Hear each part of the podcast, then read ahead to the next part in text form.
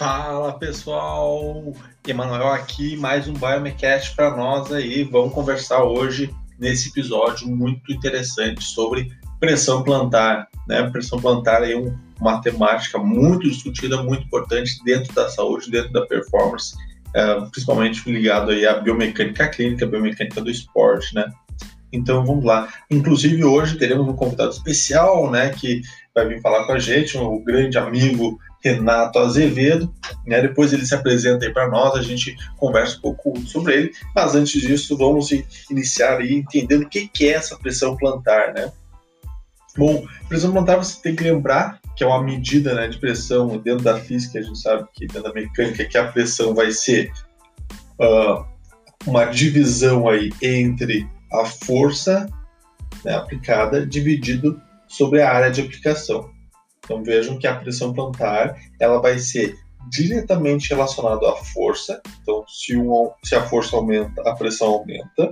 Se a força diminui, a pressão diminui. E inversamente proporcional à área. O que significa inversamente proporcional à área? Significa que se a área aumenta, a pressão diminui. Se a área diminui, a pressão aumenta. Certo? Então a gente vai ter aí pressão plantar vai ser igual a força aplicada dividido sobre a área de aplicação. Bom, basicamente isso. Mas qual a importância para nós uh, dessa medida de pressão? Bom, a gente pode utilizar essa medida de pressão para ver quais, no caso do pressão plantar especificamente, quais são as regiões uh, do pé que estão sofrendo maiores cargas, maiores pressão durante alguma tarefa. Então, pode ser durante uma caminhada, né, que a gente vai ter aí, inclusive durante a caminhada, um padrão muito interessante uh, da pressão plantar, né, que vai ser aí o caminho do centro de pressão, que começa lá no calcanhar, depois vem para a parte mais lateral do pé, depois vai sair lá no dedão, né? Vai... Então, se vocês seguirem até a planta do pé de vocês, a gente percebe, né? Aquela região onde tem mais tecido, onde tem mais o chão sem aquela gordurinha, é aquela região onde tem uh, ela foi evoluindo, né? A gente tem essa, esse formato exatamente por causa das pressões. Inclusive, as pressões, uh, a pressão plantar, ela vai causar, né? Uh, no pé de, devido ao seu excesso de pressão muitas vezes, formato de calos, né, um formato de tecido mais uh, mais denso, certo? Ou seja, o tecido se adaptando a essas pressões. E ela é muito estudada, a pressão, na, no meio do esporte, no meio da saúde. Eu vou trazer aqui, eu vou dividir basicamente para falar com vocês de alguns trabalhos que a gente vem fazendo Vou falar de situações na corrida, situações de obesidade, situações de envelhecimento, né, com perda de sensibilidade, e a gente finaliza falando de futebol um pouco, né, que, daí, que eu chamo meu meu grande amigo Renato aqui para conversar com a gente. Bom, começando com a corrida, né? Porque é importante a gente falar corrida. A gente tem que lembrar que dentro da corrida, uh, talvez a, a parte do corpo mais importante na corrida seja o pé, certo? É a primeira parte que toca no solo. A gente já conversou disso quando a gente fala de força de reação do solo, então a gente sabe o quanto o pé está sofrendo ali. Se a gente pegar uh, todos os corredores, principalmente corredores de longa distância, a gente vai ver que eles são pessoas que uh, sofrem muitas vezes com os seus pés, porque, um, porque uh, nunca prestou atenção, talvez aquelas pessoas, aqueles corredores que são mais bem orientados até devam ter o acompanhamento de um podólogo, vão ter acompanhamento específico de um fisioterapeuta aí que vai dar atenção ao pé, porque muitas vezes esse corredor sofre com bolhas porque está utilizando aí um tênis, às vezes até um tênis que ele recebeu de um patrocinador, ele tem que correr essa corrida com esse tênis, então às vezes o tênis não é um tênis adequado para ele, é um tênis que está mudando a pressão de um lado. Ah, é o uso de palmilha, é uma palmilha que não ficou adequada. Então, vai ter um, um, um grande, uh, um grande ramo né, para estudar a pressão plantar, principalmente na corrida, por, esses, por essas questões né, da importância que o pé tem para a corrida. E daí a gente vai ter aí a indústria do calçado, a gente vai ter a indústria das palmilhas, que são muito importantes para diminuir né, as pressões em algumas regiões do pé. E a gente pode medir né, essa pressão, a gente mede eh, essa pressão plantar utilizando ou uma plataforma de pressão no qual a pessoa pisa nessa plataforma descalço, a gente vê as regiões do pé que estão com mais pressão e que precisam de maior cuidado, ou precisam de uma família especial para aquela região, ou precisam, né, que é a parte que eu ainda mais gosto, de uma intervenção com exercício para tentar que a própria estrutura do pé uh, melhore, a sua postura melhore, a, a sua uh, descarga de peso, né, consiga suportar melhor essas cargas e distribuir melhor essa pressão uh, por toda a área do pé e também né, a importância daí, diferente também do, do, calçado. Esse, a gente vai ter então um, esse grande ramo aí para estudar dentro do, do pé. Mas quando a gente fala do pé, a gente tem que lembrar ainda que existem diferentes tipos de pé, certo? Então a gente vai ter o pé plano, a gente vai ter um pé mais normal, a gente vai ter um pé cavo, certo? E essas diferentes posturas de pé, a gente já sabe na literatura, aí tem um trabalho super interessante aí na Clinical Biomechanics do Burns, esse é um trabalho antigo, já de 2005, que ele na verdade fala uma relação aí do tipo de pé com dores e pressão plantar. Então, basicamente, ele viu que a dor nos pés está relacionada com maiores picos de aplicação da pressão, que é uma coisa esperada. Então, imagina aquela região do pé que tem mais pressão, vai ser uma região do pé que sente mais dor, certo? E ele também viu que uh, as alterações posturais do pé, ou seja, se tu tem um pé cavo, por exemplo, vai afetar os locais de magnitude de pressão. Tá? Então imagine o pé aí, e a gente normalmente a gente consegue dividir o pé para ficar didaticamente mais, mais fácil de entender. Então a parte anterior do pé, ali onde vai pegar uh, a parte dos dedos, né, logo abaixo dos dedos, a gente vai chamar de antepé. Depois a região do meio do pé gente vai chamar de médio pé. E a região mais do calcanhar gente vai chamar de retropé. Certo? E um pé cavo, por exemplo, normalmente é um, é um pé que vai ter mais contato do antepé e do retropé. Então essas regiões, obviamente, eu tô, estou tô diminuindo a área de contato total do pé e estou aumentando as pressões nessas áreas. Então, antepé e retropé. E vai ser regiões aí que eu vou sentir maior pico de pressões e por isso maiores dores, certo? Bom, isso é envolvido com o tipo de pé. Mas quando a gente fala novamente da corrida, a gente sabe aí que uh, o fato de correr, né, se tu pegar uma pessoa e, medir a pressão plantar dela antes da corrida, tu vai normalmente num corredor, inclusive num corredor saudável, num cara que tem um pé normal, não tem alteração na postura do pé, uh, ele vai ter uma pressão bem distribuída, né? Então vai ter pressão no antepé, no médio pé, no retropé, tudo tranquilo. Entretanto, a gente sabe aí que após, por exemplo, corridas de longa distância, existe um aumento na pressão plantar na região das cabeças dos metatarsos, né, que é essa região do antepé. Então, imagina, após uma maratona, eu estou aumentando a pressão no antepé. Por que isso? Bom, a gente pode aí pensar várias formas, inclusive questões de padrão de corrida, né? Onde eu tenho aí um, um um estresse, né, um, um, um, movimento repetitivo aí com a ponta dos pés que está fazendo aumentando, aumentar essa, essa pressão aí no antepé. Durante o, quando eu estava na graduação ainda, né, quando eu fiz meu curso de fisioterapia lá na Universidade Federal do Pampa, em Uruguaiana, uh, eu estudei, junto com um grupo de pesquisa na mecânica aplicada, entre outros estudos, um dos estudos foi a influência de uma corrida de, de longa distância né, na pressão plantar. Então, gente publicou esse artigo na, em 2014 na Revista Brasileira de Cinetropometria e Desempenho Humano, né, inclusive foi um trabalho que foi premiado num simpósio de mecânica aplicada em Florianópolis. Uh, mas esse trabalho foi interessante que a gente fez o seguinte: a gente pegou uh, dois grupos de corredores. Então, a gente pegou um grupo de corredor que era de meia maratona, então eram corredores que foram correr uma corrida de 21 km e pegamos também corredores de rústica, né, que correram uma corrida de 10 km, certo? O que, que a gente fez? A gente mediu a pressão plantar deles antes da corrida e após a corrida, cada um no seu grupo, certo? Então a gente fez essa divisão aí, a gente mediu a pressão plantar antes e depois, dividiu o pé dessa pessoa, né, ou seja, a pressão do pé dela na região do antepé, médio pé e retropé, e verificou se existia a primeira coisa que a gente viu, se existia diferença entre a perna preferida e não preferida. E a gente verificou que não. Que entre a perna preferida e não preferida não teria diferença aí nem dos dois grupos.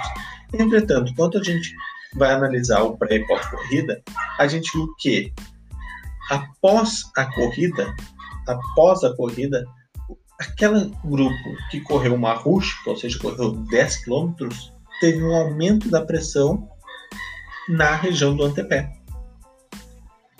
O que não foi encontrado no pessoal de 21 km da meia maratona. Por que será isso? Né? A gente ficou pensando por que será que aconteceu esse resultado? Né? Que a gente, a gente inclusive esperava encontrar aumento da pressão naqueles que correram mais, que são os de meia maratona. Mas não, a gente encontrou um aumento de pressão naqueles que correram 10 km. Bom, aqueles que correram 10 km aumentaram a pressão no antepé.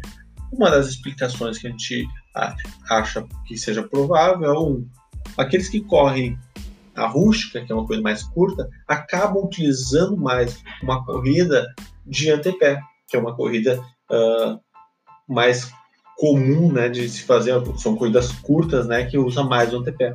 E essas corridas mais longas, né, uh, por exemplo, meia maratona, maratonas, é muito comum os corredores utilizarem mais o retropé, então uma corrida mais de retropé. Porque daí envolve uma questão de amortecimento aí, que normalmente os calçados têm mais no retropé. Tá? Então, é, é, é, uma das hipóteses né, que a gente tentou explicar. A outra questão é de que o, né, então, o pessoal de rústica ele utiliza mais o TPE. E outra possibilidade que pode ser também é uma questão de, uh, de experiência, né, de nível de treinamento. Daqui a pouco o pessoal da, de meia maratona era um pessoal que estava já, uh, era mais treinado e, e o, o impacto dessa corrida de meia maratona não impactou tanto assim os pés deles para fazer aumentar o, a pressão, o que não aconteceu na rústica. Então eu sempre digo assim, né? Pode ser, a gente infelizmente não tem essa informação, mas o pessoal que foi correr a rústica, e se vocês prestarem atenção, normalmente acontece isso, o pessoal que corre 10 km, muitas vezes é um pessoal que está treinando 7 km, está treinando 5. Então é um pessoal que treina, né? Sai para correr na rua aí 5 km, 7, 8. Né? Às vezes, e daí aparece uma rústica, uma coisa de 10 e fala assim, pô, vou tentar. Ele tenta botar isso como desafio para ele. Então ele está realmente botando seu corpo em uma situação uh, de estresse bem maior do que ele estava treinando. E o corredor que vai correr uma meia maratona é um cara normalmente que está treinando aí para correr maratonas, para correr o dobro disso. Então ele já estava treinado para ter o dobro de estresse na estrutura do que ele realmente teve. Certo? Bom, depois disso, uh, então a gente já viu aí a importância, o impacto da, uh, da corrida na pressão plantar, a gente tem a influência, uh, que também no trabalho que a gente desenvolveu lá em Uruguaiana, a influência da obesidade infantil na pressão plantar. Então foi um trabalho também que, que é, esse trabalho a gente publicou na Clinical Biomechanics em 2014 e a gente viu aí que crianças obesas de nível escolar elas apresentam uma maior pressão plantar, e essa maior pressão plantar nas crianças obesas está relacionado a uma menor sensibilidade nos pés. Interessante, então a gente mediu lá a sensibilidade uh, no pé das crianças e depois a gente mediu a pressão plantar. E a gente viu que as crianças obesas em todas as regiões do pé, elas apresentam uma maior pressão plantar, certo? principalmente na região do retropé, e a gente viu que uh, a sensibilidade, então, dessas crianças obesas, ela é diminuída comparada às crianças não obesas. Então a gente viu aí agora, a gente começa a pensar uma importância da sensibilidade dos pés para manter também a, a, distribuição da pressão plantar. Então imagine que uh, não sentir, né, não estar recebendo informações somatosensoriais, de receptores do pé, sobre a distribuição da tua pressão no pé. Ou seja, quando essa sensibilidade está diminuída, então teu sistema nervoso não está recebendo informações de sensibilidade para saber aonde que estão tá maiores pressões, eu acabo realmente largando mais pressão aí. A gente viu isso nas crianças obesas, mas a gente sabe que isso é muito comum e acontece, por exemplo, em situações de, de pessoas com pé diabético, né? Que o pé diabético causa essa neuropatia periférica que faz diminuir a sensibilidade do pé e isso faz com que aumente as pressões dessas regiões. Tá? Então também é um resultado muito interessante.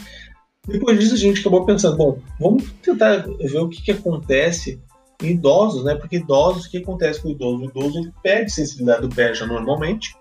Então, ao perder sensibilidade do pé, a gente quer ver, bom, será que esse idoso que tem diminuição da sensibilidade plantar devido ao envelhecimento, não causado por uma neuropatia periférica, será que como que é a pressão plantar dele? Será que é uma coisa que muda dependente do dia? Se, ele, uh, se é um dia que está mais frio, mais quente? Então a gente verificou aí a sensibilidade, a sensibilidade, desculpa, a pressão plantar em idosos durante uma caminhada. Então a gente fez eles caminhar e mediu 10 passos deles lá uh, a pressão plantar e a gente viu que essa pressão plantar ela e a gente mediu né, em diferentes dias ela não muda nos diferentes dias nem em, diferentes situações assim nem durante as 10 a, a, os 10 passos que a gente analisou. Então ela é uma coisa muito firme também em idosos né ela também é, é, ela é uma ela bom ela é importante mas que vai me dar essas informações de, de relações com a sensibilidade para evitar uso para evitar casos para evitar uh, situações que possam causar uh, dores nos pés dos idosos, mas é uma coisa que eu posso medir hoje que vai ser igual de amanhã, vai ser igual daqui a quatro dias. Tá? Esse trabalho é um trabalho, na verdade, mais técnico que a gente fez, na, tá na Revista Brasileira de Reumatologia em 2015, né, com foi um mestrado do grande amigo meu, o, o, também o, o, professor Pedro Franco, certo? A gente também fez alguns trabalhos aí tentando comparar é, esse um trabalho em colaboração com a Universidade de Valência, né, na Espanha, com um grande amigo nosso que é o José Priego. Nesse trabalho a gente verificou relações de pressão plantar e temperatura do pé durante uma corrida calçado e corrida descalço, né? Também é um trabalho muito interessante que a gente fez, mostrando aí que não, ah, não existe grandes mudanças na pressão plantar se tu tá calçado ou descalço, uh, mas que após a corrida, né, após a corrida, acontece, que nem a gente já tinha mostrado antes, algumas mudanças né, na pressão uh, plantar, né, independente se está calçado ou descalço, né. Também a gente viu que então existe uma relação aí com a temperatura, né, principalmente se tu está correndo com calçado, né, então imagina o calçado, ele ele é mais fechado do que o descalço, obviamente, e ele aumenta mais a temperatura uh, a, uh, do corredor, né, da, daquela região do pé, principalmente na região do antepé e do médio pé, daqueles corredores que correram com calçado, tá? Então é um trabalho que está na Iman Hoffman 2015, também é um trabalho interessante. Mas uh, são trabalhos mais técnicos assim, uh, e que eu não gostaria de me estender muito neles, porque eu quero chamar aqui meu colega, grande amigo Renato Azevedo. Renato, dá um oizão para nós aí. Fala pessoal, tudo bem? Aqui quem fala é o professor Renato Azevedo. E hoje eu convido o professor Emanuel vou falar um pouquinho sobre uh, a pressão plantar no futebol e alguns uh, trabalhos que eu desenvolvi junto com o grupo de pesquisa em neuromecânica aplicada aqui da Unipampa Uruguaiana sobre essa temática. Então, excelente. Bom, Renato, a gente fez junto esse trabalho aí, né? E tu já vem estudando a pressão plantar em atletas de futebol né, há algum tempo. Então, basicamente, fala aí o que que, né, por que, que estudar isso aí, né? Certo, então a pressão plantar no futebol tem sido investigada há bastante tempo já, principalmente em atletas profissionais uh, e verificando normalmente o risco de lesão associada principalmente ao uso de chuteiras, diferentes formatos de travas e assim, assim por diante. Show de bola, Renato. Renato, então, uh, a gente esse um trabalho junto, né, em, uh, na época que a gente estava junto, aí eu estava no mestrado, estava acabando a graduação em Uruguaiana, e a gente publicou então em 2017, em 2017 na Physical Therapy Sport, o trabalho que a gente mostra é a simetria da pressão plantar e risco né, de lesão por estresse em uh, jovens futebolistas. Né? Uh, bom, eu quero que tu fale para nós, bom, Renato, dos teus trabalhos, né, que tu vem desenvolvendo desde esse que a gente fez junto, e depois eu sei que tu fez o mestrado, tu trabalhou com isso também. Então, fique à vontade aí para falar um pouco sobre esses teus trabalhos, que eu acho super interessante para dar uma ideia para o pessoal. Então, uh, aqui no grupo de pesquisa, o que a gente decidiu fazer? Investigar um grupo diferente. Ao invés de investigar adultos, que comumente uh, a literatura já apontava alguns dados, a gente acabou investigando jovens atletas. O porquê disso? Principalmente porque uh, jovens atletas, muitos deles têm o objetivo de uh, serem atletas profissionais. Porém, se um, um atleta uh, júnior, juvenil, um jovem atleta, né, acaba se lesionando muitas vezes e acaba se afastando da prática esportiva. Então, o que, que a gente decidiu investigar? Se uh, atletas de futebol desde cedo apresentavam risco de lesão uh, pela utilização principalmente de chuteira e também uh, por simplesmente praticar o futebol e por estar exposto a várias tarefas, principalmente de corrida em linha reta e mudança de direção. Então, na minha graduação, no meu TCC, eu acabei desenvolvendo uh, um trabalho sobre uh, pressão plantar uh, de maneira estática, então era uma avaliação estática, onde a gente tinha dois grupos, atletas de futebol, média de idade de 14 15 anos, e um grupo controle, onde não tinha praticantes de futebol. O que a gente achou como resultado? Que sim, atletas de futebol, de maneira estática, ou seja, uh, parado simplesmente em cima do tapete de pressão plantar, apresentava uma maior pressão na região do quinto metatarso, que é uma região bastante sensível e que uh, acomete vários jogadores profissionais, inclusive, uh, e é uma lesão que tem uma reincidência muito alta, então é uma lesão bastante chata de uh, se tratar e de se desenvolver. Inclusive, por exemplo, para dar um exemplo para vocês, o Neymar já teve essa lesão uma ou duas vezes, certo? Então ela é uma lesão normalmente causada por estresse, né? Ou seja, uso repetitivo da uh, estrutura. Então a gente viu que simplesmente por praticar futebol, os atletas jovens já apresentavam maior pressão naquela região. Então eles estão expostos a uma maior ao maior risco de apresentar uma fratura do quinto metatarso, por exemplo. Já no mestrado, eu acabei desenvolvendo um pouco mais essa ideia. Então, o que a gente acabou fazendo? Utilizando palmilhas de pressão plantar, onde a gente acabou colocando elas dentro do, de tênis e uh, chuteiras dos praticantes de futebol e de um grupo controle também, que eram uh, jovens que não uh, praticavam futebol. E a gente acabou submetendo essas pessoas a algumas tarefas, como salto vertical, corrida em linha reta e mudança de direção, que são as três principais ações do futebol, certo? E a partir disso a gente acabava vendo uh, como é que era a descarga uh, de peso e como é que era a distribuição da pressão plantar nessas tarefas nesses dois grupos. E o que, que a gente achou como resultado? Uh, basicamente o que a gente já esperava, que atletas de futebol, jovens atletas, apresentavam de novo maior pressão plantar no quinto metatarso se comparado com o grupo controle. Então parece que praticar futebol induz uh, a um maior risco de uh, lesão do quinto metatarso. E como a gente utilizou mais de um calçado, a gente utilizou chuteiras e tênis de corrida, a gente percebeu que uh, utilizar tênis de corrida pode ser uma estratégia interessante porque diminui a pressão plantar nessa região que a gente uh, tanto tem preocupação. Então, talvez uma estratégia interessante para diminuir o risco de lesão em jovens atletas uh, seja uh, nos primeiros anos ali de base, né? ao invés de se introduzir chuteiras, eles possam utilizar tênis. Talvez não na prática habitual ali naquela no jogo formal, mas talvez em tarefas de corrida em linha reta, mudança de direção, salto vertical, uh, poderia se utilizar uh, tênis tentando atenuar um possível risco de lesão. Né? Então, uh, são esses dois trabalhos que a gente acabou desenvolvendo nos últimos anos e que uh, trazem alguns resultados interessantes, principalmente para jovens atletas. Excelente, Renato. Muito obrigado, Renato, pela participação. Eu agradeço bastante aí. Certo? Valeu.